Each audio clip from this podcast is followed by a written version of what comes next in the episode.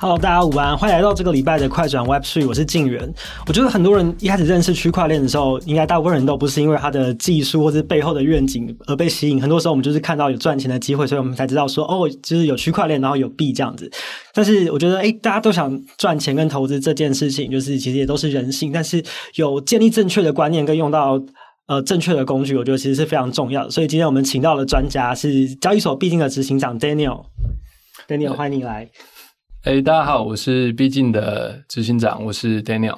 好，其实币静是二零一二年六月上线的交易所嘛，应该算是台湾呃第四家成立的本土交易所。那其实 Daniel 过去也是有非常多创业的经验，在币圈有很多年的这个经历哦。我记得你那时候二零二一年币静刚上线的时候，我们数位时代曾经做过一个专访，而且那时候 Daniel 就有分享说，他那时候大学刚毕业的时候也做过新闻跟音乐推荐的 App 嘛。对对，然后之后他就进到了，就是二零一七年的时候，呃。在台湾非常规模非常大的一间交易所叫 Cobin Hood，做行销长跟策略长。对对，然后后来他离开 Cobin Hood 之后，在二零二零年的时候，短暂做过一个跟 GameFi 相关的项目，对，叫 Rolling Games。对对对，然后后来二一年的时候就做了现在的币静。嗯嗯，然后我记得那时候 Daniel 跟我分享说，他为什么那时候想要做币静，是因为他发现台湾有很多的人都把本土的交易所当成是出入境的管道，但是很多时候交易都是去什么币安啊这种大的国外的交易所，所以这些金流都跑到国外去了。然后再来就是你觉得，所以可能台湾的交易所提供的可能交易的深度比较没有那么足够，你想要提供更多元的产品，所以是这样的契机，所以你投入交易所的经营。嗯，对嗯。那我觉得应该很多人都会很好奇，说到底毕竟跟其他的交易所相比，它到底是一间什么样子的交易所？好，那这样的话，我前面就快速大概讲一下，就是刚刚静源这边有提到的，就是诶，为什么我们会认为说，其实台湾的交易所不太算是交易所，因为其实。在开始做币静之前呢，那时候我就先做了一个研究。那这个研究主要是看链上的数据。那在做这个研究之前呢，我的假设是说，诶，其实台湾的用户会不会跟韩国的用户比较像，嗯、就是都是在国际大的交易所交易。那结果做出来结果不是这样的，就是日本跟韩国的用户比较像，他们在本国的交易所买了币之后呢，有七到八成会再回到本国的交易所。那台湾的用户是。哎，我在本国交易所买了币之后呢，有九成是打到国际大的交易所。那代表什么？就代表说，我们透过我们刚前面讲这个，呃，我自己做的这个研究，那做出来的结论就是，其实台湾人只把本国的交易所视为一个出入金的管道的。那既然是出入金的管道的话，那其实有一些点就必须要扮演的好嘛。但是在台湾的市场，就是交易所里面，就是这是目前的这个现况。第一个就是它还是会有这个汇率的落差。那汇率落差对用户来讲的话，就是呃，他呃有汇率落差，再加上这个手续费，其实对他来讲，他的这个损失其实是还蛮大的。那第二个是深度不足，就例如说，今天我在币安上面卖十颗 BTC，跟我在可能呃一个台湾的交易所卖十颗 BTC，这个滑价的幅度是不一样。那用户就非常非常有可能会导致可能就是损直接损失可能五十 percent 的利益，或是损失五十 percent 的本金点点点等。第三个就是门槛高。那既然说我们呃，就是台湾人只把交易所视为一个法币出入金的这个管道的话，那这样为什么我需要去挂什么限价单、市价单这些？嗯、我是我不是应该就直接买到就好了吗？那所以毕竟这边提出来的这个解法，第一个就是我们提供最贴近汇率的这个呃，最贴近真实汇率的这个 USDT 的币价。那在多数的时候呢，如果说你到币静来买，那我们都呃能够呃保证说你能够用台币买到最贴近真实汇率的，就看到那个价格，你买到的可能就几乎是那个价格的。哎，对，那那当然就是我我们我们还有另外一个更低价的这个方式，那更低价的方式稍后会跟大家介绍。那第二个就是，就其实我们的交易所里面只有三个 pair，就是 USDT、BTC 跟 ETH。我们没有，就是呃，民营币或是一些比较小的币，更小的币这样。那那所以像呃，我们为什么这样做？因为其实呃，台湾人的行为已经是九成都打到国外去了。那既然在这个状况底下的话，就是呃，我们不希望用户产生就是因为，例如说深度不足啊什么之类的，然后它产生亏损，而对加密货币有这个负面的印象。嗯，所以我们更期望是把它导到国际大的交易所里面来做交易。那在第三个呢，就是我们。我们的界面非常非常简单，因为我们已经保证说，哎，其实我们的这个呃，你用台币能够买到的 USDT 的价格，我们就是最便宜的。那在这个状况底下，你就不需要再什么挂什么 limit order 啊，market order，就是不用，你就是直接看到多少价格按下去就是买。对，嗯，我觉得界面简单这件事情对于新手来说真的很重要。我记得我就是刚第一开始就注册币案的时候，我一进到那个 app 就觉得哇，好多功能，就真的是。不知道从何开始操作起，可是毕竟的确是就是非常的简单，无论是它的网页版或是手机的 App，我觉得对于新手来说都可以很直觉的找到他们想要操作的功能。嗯，对，没错，就是很高兴静远有认同我们的这个目前的这个 UI 的设计。那那像就是除此之外，就其实提供给用户信心跟这个呃信赖感，也是我们呃一直尝试不断追求的这个目标。那所以像呃我们除了是这个呃符合了台湾。就金管会所定义的这个呃虚拟虚拟通货资产的这个反洗钱法，就是我们有我们是合规的。那除此之外呢，我们跟凯基银行也是进行百百分之百的新台币的资金信托。然后除此之外，我们还通过了就是这个国际的这个治安标准 ISO 二七零零一。对，我们都希望，我们希望能够透过这样子的方式，从就是不管从界面上，或是从这个心理上，都让呃刚刚刚进入币圈，或是已经在币圈交易蛮久的这些用户，都能对我们感到安心放心，这样。嗯，但是因为谈到就是加密资产的投资啊，我觉得很多人从新闻上面得到了一个印象，就是说，哎，常常比如最近可能民营币很红嘛，大家可能在标题上面就会看到说，可能某一个币它又暴涨了多少倍啊，然后或者说又暴跌了多少，然后甚至可能去年有一些这个交易所倒闭的新闻，大家就会觉得，所以可能这个。高风险，或是投机，或是暴涨暴跌，这个好像是在呃虚拟资产里面投资的一个常态。那跟传统的金融这种，比如说定存基金、存股相比，大家就会觉得其实蛮蛮有一个蛮大的落差。那 Daniel 自己看，真的是这样子吗？诶，其实我觉得最主要的。最主要的这个呃问题是在于说，就其实因为新闻会报的只有报这种夸张极端的 极端事件，它才会有流量嘛。但其实，在虚拟货币里面，暴涨暴跌并不是唯一的投资方式，因为就是呃区块链里面所谓的去中心化，它其实去中心化了非常非常多的这种概念。就例如说像，像呃在我们我们平台上面现在有个叫做这个 Bitfinex 的这个放贷的工具，那虽然说叫放贷，但它实际上做的事情是你把钱。借给想要做杠杆、想要做多做空的这些人，嗯，那在传统的金融世界里面，谁可以这样做？只有券商可以这样做。对，所以在区块链世界里面，是变成说，你不需要有券商的资格，你也可以来赚到，就是哎，把这些钱借给要做多做空的这些人，它利润是比就是呃，我把呃比一般的这种借贷的利息还要再高的不少。嗯，那以安全性而言的话，就是你也不用担心说，哎，这些人不还钱，为什么？因为呃，就是交易所它要能够正常的运行，它就必须要把当今有人爆仓了，或者是今天有人诶呃有人的这个呃他已经把他的这个呃利润卖掉了，那他需要支付你利息的时候，嗯，就是这间交易所会负责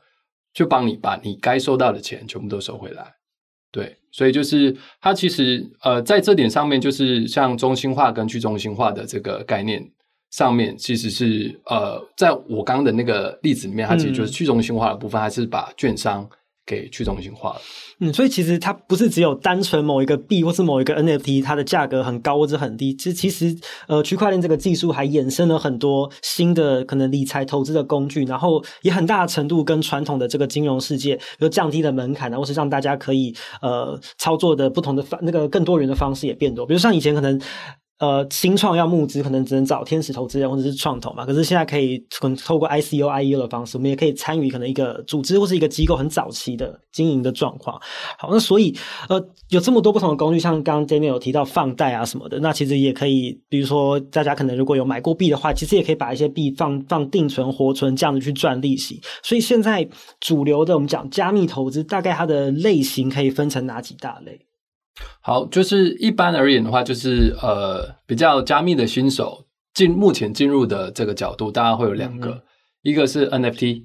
那 NFT 的话，其实就是呃，大家都是希望去买到那种暴涨的，所以还是符合本来大家所认识的这种呃虚拟货币投资的这种方式。那另外一种方式呢，就是基金。那在基金的这一块上面，就是其就其实大家所看到的，就是呃，包含去年所暴雷的是 FTX。有不少人，他其实就是哎，觉得说，哎，FTX 它提供给我的这个美金的呃美金稳定币的这个呃活存，它竟然有八趴这么高，或是五趴这么高，那我就决定放这里。对，对，那像所以基金就是 NFT，呃，新手进来的话大概是这两个。那呃，再来就是暴涨、暴涨、暴跌的话，就可能大家都有看到非常多的新闻，像最近的什么迷因币佩佩啊，像这种暴涨的。那除除此之外，它其实还有还有一个很大的区块是，呃，就是我刚刚讲前面这几个，它其实都还是比较呃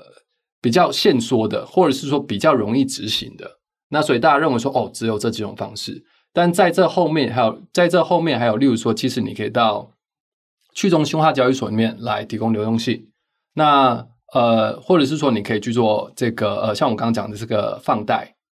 你可以从事这样子的这种行为，嗯、对，然后再来就是，就其实你不只可以在这个呃去中心化交易所上面提供流动性，那你还可以做，例如说放贷，那你可以透过放贷来做一些杠杆，来把你本来应该拿到的资金，不管是呃降低风险或者是提高利润，所以就其实，在我们我们现在想要做的事情，就是把后面这个真正相对比较复杂，对一般人来讲相对比较复杂的部分，把它变简单，让大家大家都可以更。呃，更简单、更方便的，就是体验到就是真正区块链的这种核心精神。嗯，就降低这个进入的门槛。好，那线上观看的朋友，如果你有什么问题的话，也可以在下面留言。我们后面会留大概五到十分钟的时间做 Q&A。好，其实毕竟从二零二一年推出到现在嘛，其实去年有一个蛮大的新的产品上市，就是我们有推了一个呃理财策略工具平台。那所以这个到底是一个怎么样子的平台？它有哪一些的服务？那它又适合哪一些人？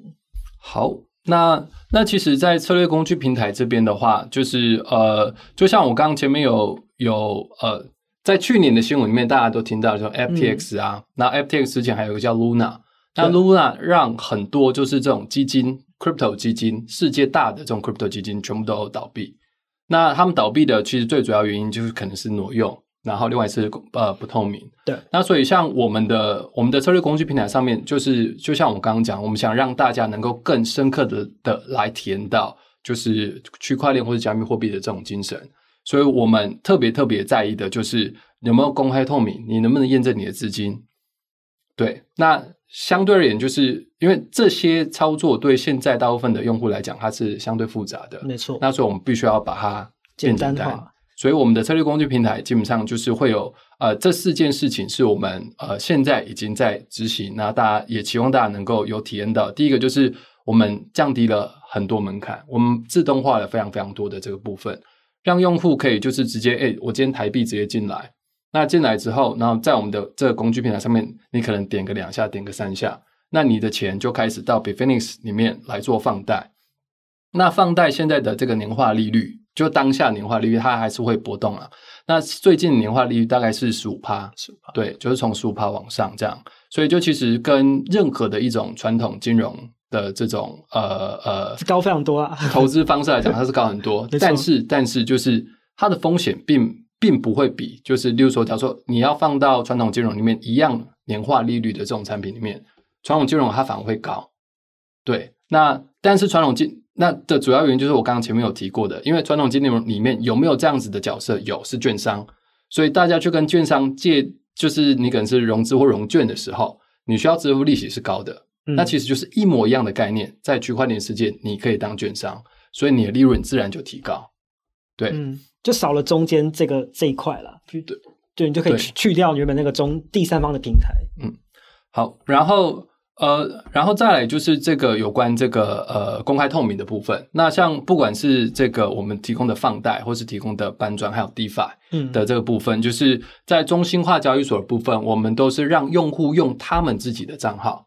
那我们提供工具。那在这个状态底下的话，你就可以，就是你不需要相信我提供给你的数字，你可以直接登录到，例如说，哎，这个 Bitfinex 里面去看，说，哎，你跟我说，你跟我说我的一万美金现在正在做放贷，嗯。那这时候我登录我 Bitfinex 账号就看到，哎，我的美我的这个一万美金有没有真的在执行你跟我说的事情？那在这个状态底下的话，就我们呃，我们认为说这是一个非常非常重要的一个区块链的精神啊，就是它必须是公开透明的，而且是去信任，就是你不需要相信我，你有其他方式可以验证的。然后呃，像搬砖这边的话，就是呃，我们目前的做法，因为呃，毕竟的这个 USDT 是相对比较便宜的，对。那你就是用户在币境里面申请好账号之后，那在台湾的另外一间交易所也申请账号。那在币境低买，拿到台湾的另外一间交易所高卖，所以它其实是这就是搬砖的意思？对，它其实就是搬砖。那我们就是搬砖，它其实本来是呃概念上很简单，但是它执行起来会有这个呃比较复杂的部分。就例如说，我怎么知道哪时候价格高、价格低？我怎么知道现在我要挂挂什么样的价格？对对。那还有另外一个就是，哎，我要怎么让我要确保我自己不会有损失的话，我有没有办法？就是我这边卖的时候，我这边再买。所以就等于说，我们把这些东西都变成自动化的。我们希望让用户在这个进入加密加密货币投资的这个世界的时候，它是没有压力的。就自动化是有点像是交易的机器人这样的吗？会自己帮你去去去操作？对对对，没错没错，就是我们我们的机器人会帮你挂单。就其实放贷这边也是需要挂单，所以就是你设定好你要的目标之后呢，它就可以自己帮你依照你想要的目标去操作。哎，对，没错没错。那就是呃，我们现在的话，就是我们搬砖会，我们呃，我们上了第一个版本之后，那我们有收到就是蛮多我们用户的这个回馈。嗯、那我们接下来会针对用户的这给我们的一些 feedback 来做这个修改，让大家可以更容易、更简单的来使用。所以这个策略工具平台都是毕竟自己开发的嘛？嗯，对。那使用这个平台的工具，它有什么？条件或是门槛，比如说你就是一定要在这边买币，还是说你可能需要有什么会员的等级之类的？嗯，好，就是呃，在我们的平台上面的话，就是你使用搬砖的工具是完完全全不需要任何条件，你只需要注册币进，然后你同时也有另外一间交易所的账号，这样就可以了。对。那如果说是这个呃，像我刚刚讲的放贷跟这个 DeFi 的部分的话，我们是呃条件免费。条件免费的意思是说，就是。今天只要你有搬砖，你有产生交易量，嗯，在这个状态底下，你就可以免费使用我们的放贷的这个工具，还有 DeFi 的工具。对，所以就是呃，因为其实我们的这个呃，对我们来讲啊，就是我们知道说，其实从这些工具上面来做盈利，它其实呃，并不是一个太合理的做法。那在这个状态底下，我们更宁愿是让就是更多用户能够更。呃，了解，那甚至他们更会更愿意的主动来推荐给他们使用过之使用过之后，愿意呃更愿意来推荐给他身边的朋友。嗯，所以这个感觉是不是有点像是，嗯、比方说，可能以前出去玩，你可能要自己去订饭店跟订车，但是比如现在我们可能透过 KKday，他就帮你有有一个套装的解决方案这样子的感觉。诶、欸，因为我们有些服务还是去跟比如第三方的平台合作嘛。诶、欸，对，就简化流程。诶、欸。概念上是有点类似啦，概念上有点类似，那只是说我们现在我们的工具还不够多，因为我们目前的工具其实都是我们在推出这些工具的时候都有一个前提，就是我们希望用户能够呃最好是没有损失，嗯，我们的期望是这样，用户最好不要有损失，所以我们刚刚讲的放贷它是美金稳定币，搬砖的话它就是美金稳定币跟台币之间做转换，然后 DeFi 这边的话我们是选金选择美金稳定币。所以相对而言，像刚这个呃，就你这边提到的是说，就是呃，我们有没有办法像什么这个行程一样？我们目前的话是，因为我们的行程，假如说以行程来类比的话，就是可能一个行程里面要很 chill 的，要很嗨的，要很怎么样？但是我们现在就是只有比较冷静的，对，比较 chill 的这种行程。了解。诶，可不可以再帮我们举更具体一点的例子？比方说像，像像 DeFi，它到底这个工具它可以它是怎么样子操作？有没有一些就是例子可以跟我们做分享？好，就是呃，就其实我们的这个 DeFi 工具是帮助用户在一个这个平台叫 Convex 上面来提供流动性。嗯，那提你提供流动性的话呢，你就可以赚到这个呃，你就可以赚到这个平台发给你的这个呃 Token，就是它的代币作为你的奖励。对，那就是呃，老实讲，就是当你今天你懂了这件事情之后，你知道怎么操作之后，它是相对简单的。对，但是对一般用户来讲的话，这个门槛是复杂的，因为他要先下载这个呃钱包 MetaMask，MetaMask 下载下来之后，他就他接下来需要做的事情就是，哎，我需要呃为什么会有个东西叫助记词？这个东西要干嘛？需要研究的东西太多太复杂了。对，然后还有后面，例如说 Gas Fee 啊，这个链就是，哎，我在我可能去交易所里面买，我我买 ETH，哎，这个是一我出。我在出这个 ETH 的时候，他我就看到有好多个不同的手续费，嗯，那、啊、我就当然选最低的嘛。就出出来之后发现，哎，我的 ETH 怎么不见？就是那个链是不同的链，对，就跑到不同的地方去了。所以就是就等于说，我们把这中间很多就是呃讲起来很简单，但是实际上有非常非常多的细节，而且可能要让一般人去理解的难度也是高的部分，我把它全部都做掉了。嗯，对。其实现在有非常多就是 Z 世代的年轻人，他们在选择投资的工具的时候，其实会蛮常把虚拟资产放在蛮前面的位置。那其实我们刚刚有分享到，就是它其实不只是一种新的这个资产的形式嘛，它其实也带来了很多模式上面的创新。所以跟传统的呃金融相比的话，就是加密资产、虚拟资产的投资有哪一些的好处或是优势？他们比较大的差异性在哪里？OK，就是呃，就其实刚刚金源讲说，就现在都是 Z 世代的在投资，但其实我们是吗？因为很多高资产的人把钱放进来，欸、就，就其实呃，依照我们自己的这个用用户，我们呃去做访谈啊什么之类，嗯、就其实发现说，呃，我们的用户里面有公务员，有老师。然后也有就是当就是当然有高资产像医生这一类的，所以就是呃意思是说，就其实现在的这个状态底下，就其实大家有好像越来越开放了，就并不会像以前就是啊只有年轻人才怎么样，年轻人才怎么样。其实各个年龄层跟各个族群，大家都有涉猎在里面。对，好，那诶我这边稍微提一下，就是我们这边我们这个毕竟的这个呃策略工具的交易量，就是到上线八个月之后，现在我们总共突突破了四千万美金。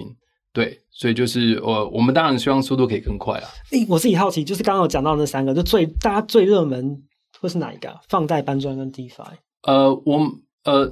它的因为它的用途不太一样，嗯、对。但是搬砖的话是目前大家最喜欢的这个工具，嗯嗯，对。因为最主要原因是因为其实就是逻辑很简单了，因为它的年化最高了，就是在当这个工具大家的主观意识上面都是一样安全，损失的这个风险都相对低的时候，就会选。能赚最多钱的，对对对，嗯、所以就其实以目前来讲的话，我们搬砖的这个工具是呃最受欢迎，呃、对，在讨论度也蛮高的这样。嗯，所以到底跟传统的金融比起来的话，虚拟金融的投资它有哪一些的不同跟好处？好，就是呃，我觉得传统金融里面最大的问题是在于说，就其实呃，你只能相信他讲的，你没有办法验证他讲的。对，这是传统金融里面最大的一个问题，嗯、因为没有没有管道可以去查查到他的这个说法是到底是怎么一回事。对，就是就是呃，即使你有管道的话，就是他是呃，他有点像是就是故意去做了一个可能用资格限制、用规则限制、用身份限制的方式。对，这个身份是特别指说哦，今天你没有什么特许牌照，你就不能呃进行某一些我想要查询的事项，或是进行某一些呃我想要做的事情。对，那。所以在这个状态底下的话，就变成说，大家就只能我只能无条件的相信你。但是，例如说，像最近 Netflix 上面有一个很红那个呃马多夫诈骗案，就像就是其实，在历史上不止一次，就是有一些人或是有一些机构，应该说甚至连这种大的机构都错信了某一个人或是某一间公司。那最后，这间某一个人或某一个公司，他其实背后在做的，其实跟你所认识到的这些。呃，资金盘啊，诈骗，它可能没有任何区别。对对，但是在区块链上面呢，因为所有的资讯都是公开的，对，所有的资讯都是公开，就只要你不是去参加这种呃加密货币基金啊，加密货币基金也不会公开。但是呃，像我们刚刚所提到，我们使用这些工具或是 DeFi 的一些呃操作方式，它其实所有的资讯都在链上，都是你可以去查到的，而且每个人都可以查。嗯、它并没有说你需要具备什么样的资格、什么样的身份。然后你才可以去看到相对应的资料。所有人只要上网都可以查到。对，没错，没错。所以，所以我觉得就是传统金融跟这个呃去中心化金融差别，这是第一个，就是透明性。对。第二个的话，就是有多少人会介入。对，有多少人会介入的这个意思是说，就像呃，像我刚刚提到的这个诈骗案，在那个那时候还是呃纳斯达克的这个呃的。呃，创办人，那他其实他刚开始他很多东西都是，哎，我想要怎样写我就怎样写，反正你没有办法验证嘛。那今天只要有人参与的这个呃任何的这种经济活动，他就有可能会有纰漏，因为人就是有人性，大家就是会贪。但是如果说我们让本来就是要透过人才能进行的事项，把它变成城市码，变成一个智能合约，就是。呃，这游戏规则都是用城市码去规定好的。对对，所以在这个状态底下，就是在执行的过程当中，没有任何人性的这个参入，就是呃，所以那区块链再加上说，就是说它不可篡改啊，然后公开透明等等等，所以因为这些因素把它加起来，所以就等于说我透过这个呃城市码，透透过智能合约在做交易的时候，嗯、它并不会因为某些人的恶念、某些人的贪念而造成就是其他人这个损失。对，因为其实前一两年台湾其实也发生过几次，就是有理专可能去侵占客户的资产这种事情。哎，虽然好像是哈，就是历史很久，然后很值得信赖的银行，但是也是偶尔会有这样子的事情发生。但是如果是这些操作都是用城市码去执行的话，就可以很大程度去避免掉这种人性的贪念或者是这种奇怪的一些做法。没错，没错。嗯，好，所以其实就是透明度跟这种，呃，它不会有这种人性的掺杂在里面，其实算是跟传统金融投资最大的差别。嗯嗯，那其实我觉得，其实有蛮多人从这一两年开始认识加密货币跟虚拟资产。那我觉得踏出第一步永远都是最难的。有没有什么一些建议给可能新手或者小白？有哪一些坑可以避免他们去踩？好，就是呃，我第一个特别想要讲的是这个有关诈骗的这个部分，就是。因为呃，像有许多人会觉得说，就其实呃，加密货币就是诈骗。对。但是呃，就其实应该是这样讲，就是如果你往回看的话，你会发现说，其实以前也有什么云端的诈骗，嗯，也有什么大数据的诈骗。也有什么奈米的诈骗，现在好像有 AI 诈骗，这应该是新的科技都会有诈骗，因为大家不了解的事情就特别容易骗到手。没错，没错。所以就是当当你今天发现说，哎，今天有一个这个呃，可能你的朋友或是可能呃你遇到的人，他跟你介绍了说，哎，有一个什么什么方案，那他可以怎么样怎么样，就是他可以哦赚多少钱啊，一年几倍啊什么之类的。那就其实像我们刚刚前面这边有跟大家介绍到说，就是我们现在的这些投资工具，嗯，它的年化。在最好最好的时候，最好最好的时候，就是哎，可能换算下来差不多五十几，但是它它的金额，呃，你的你你对它的这个可控性是高的。那如果说今天有任何的这个诈骗跟你讲说，哦，这个不会赔啊，年化多少啊，什么之类的，它只要超就基本上只要超过二十 percent，我觉得你都值得应该要特别特别的去怀疑。所以二十其实是一个大家检查的基准。哎，也不一定检查基准，因为像呃像。呃，越低的这个年化，它反而能够骗到身份越高的人哦，因为大家觉得好像有一点赚，可是又不会太夸张，对，然后反而就会落入这个陷阱。对，但是但我认为二十 percent 的话，可能对大部分的人来讲的话，是一个呃蛮有帮助的一条这个线。嗯，对。然后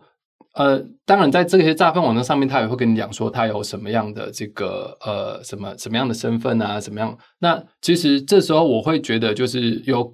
呃，诈骗这部分有很简单嘛，就是搜寻名字空格诈骗，那你在网上你就可以你就可以看到相对应的一些这个资讯。嗯，那除了要小心诈骗以外，另外一个就是呃，接下来大家要在进入的时候，我会推荐大家第一个选择就是先选择就是呃相对稳定的投资方式，就是你可以例如说呃像像搬砖吗？搬砖啊，放贷，或是我们、嗯、就其实我们现在交易所提供的这些呃投资工具，就都是稳定型的。对，那像这些也都是一个不错的选择。嗯，那如果说就是呃，因为我们也有看到另外一群人是他们觉得说哦，呃，没有很想用我们的工具的原因是因为赚太少了。对，那呃，就是赚多这赚多赚呃，如果说我能够一直赚的很多的话。那就是呃，就其实我们我们也我们会有更多资源能够把我们这些事情做好嘛。但是这件事情其实更多的是可能是运气，嗯、而不是就是哦，你听某个老师讲你就可以赚很多。对，有时候其实就是跟个人的运气有很大的关系。对对对，所以所以我们为什么是会推荐大家就是先用你先熟悉这，先透过这种稳定的投资。让你自己对可能加密货币越来越熟悉之后，那你有兴趣，你再开始去拓展更多哦，什么什么样的 DeFi，在 DeFi 上面可以做、嗯、呃，例如说什么杠杆的流动性挖矿，或者是说我在 Uniswap V 上提供流动性，用什么样的策略，点点点等。那这些就是他们那边的呃，当你更了解之后，你就会更有信心来发掘说，呃，更多的这种。呃，潜在在区块链上面潜在的可能性，嗯，没错。其实今年呃这两年来，就是跟区块链相关的投资的产品，其实也是推陈出新。像近期可能大家新闻上比较常看到是 NFT 的这个交易平台 Blur，它推出了这个 NFT 借贷的协议嘛。那 Daniel，你看今年这整个就是跟区块链金融投资有关的发展，你有观察到哪一些比较有趣的趋势吗？诶，其实我自己私心的认为，认为说，其实今年区块链。最重要的事情到目前为止，应该是 Curve 上了 CRV-USD。怎么说？呃，就是在去中心化世界里面借贷都是做超额借贷，意思是说我要押一百二，我才可以借一百块出来。对对。那如果说今天我抵押的是 ETH 好了，今天价格往上，我可以借更多钱，但是相对于价格往下的时候，我就会被清算。那呃，目前就是真的这种，就是呃，拥有非常非常多 crypto 的这些呃，可能巨金啊，他们其实主要拥有的都不会是稳定币，他们的稳定币都是借出来的。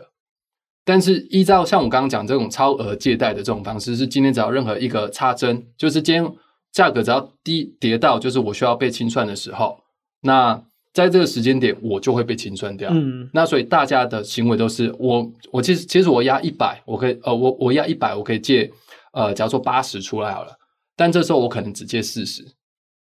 这是在 CRV-USD 出现之前的状况。那呃呃，CRV-USD 出现之后，它其实它提出了另外一种新的概念的这种呃抵押借贷方式，它把流动性挖矿的这种呃提供流动性的这个概念跟这个借贷是结合在一起的。那在这个状况下会变成怎么样？在这个状况下会变成说，今天我一样抵押一百块，但是因为今天我不会因为被插针，或是今天我有更多的时间来准备来偿还我的这个呃，我可能被准清算的部分。对，那所以我就有可能会借更多。所以今天我一样我抵押一百块，以前在旧的模式里面我只敢借四十，敢借三十，但现在我可能。现在我就可能变成，诶，我我敢借六十，甚至借到七十，金额可以再提高上去。对，那为什么是这样？因为今天我有更多时间，我可以来处理，就是我即将要被清算的部分。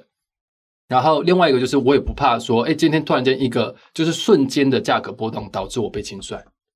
对，所以这些事情我都不用担心。那对整个市场而言的话，好处是什么？就是我本来就是本来这些巨鲸，他们就是呃，他们拿稳定币就是要去可能去投资去买某一些币，点点点等。那他们的资金量就可能从本来的就是说三十四十变成变成这个呃五十或七十。那对整个市场而言的话，它其实它的这个呃流动量资金量，它其实是反而多更多的。嗯，所以我认为说，就是这个可能会是就是今年对整 crypto 圈最重要的一件事情，因为其实它解放了更多就是呃以前呃大家不敢用的流动性出来。嗯，就可以创造更多的流动性。对。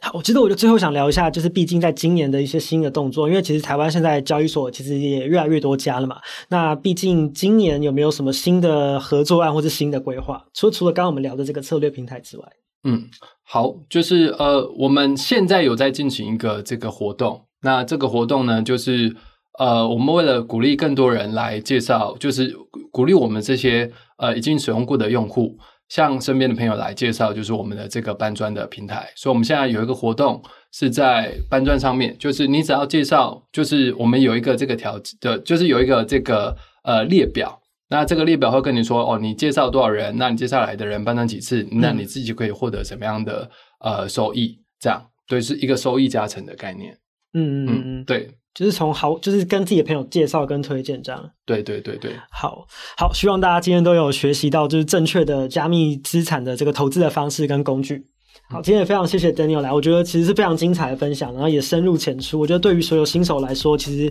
都能够蛮容易的去理解跟操作。嗯，好，感谢 Daniel，谢谢，大家今天的加入，我们下次见，拜拜。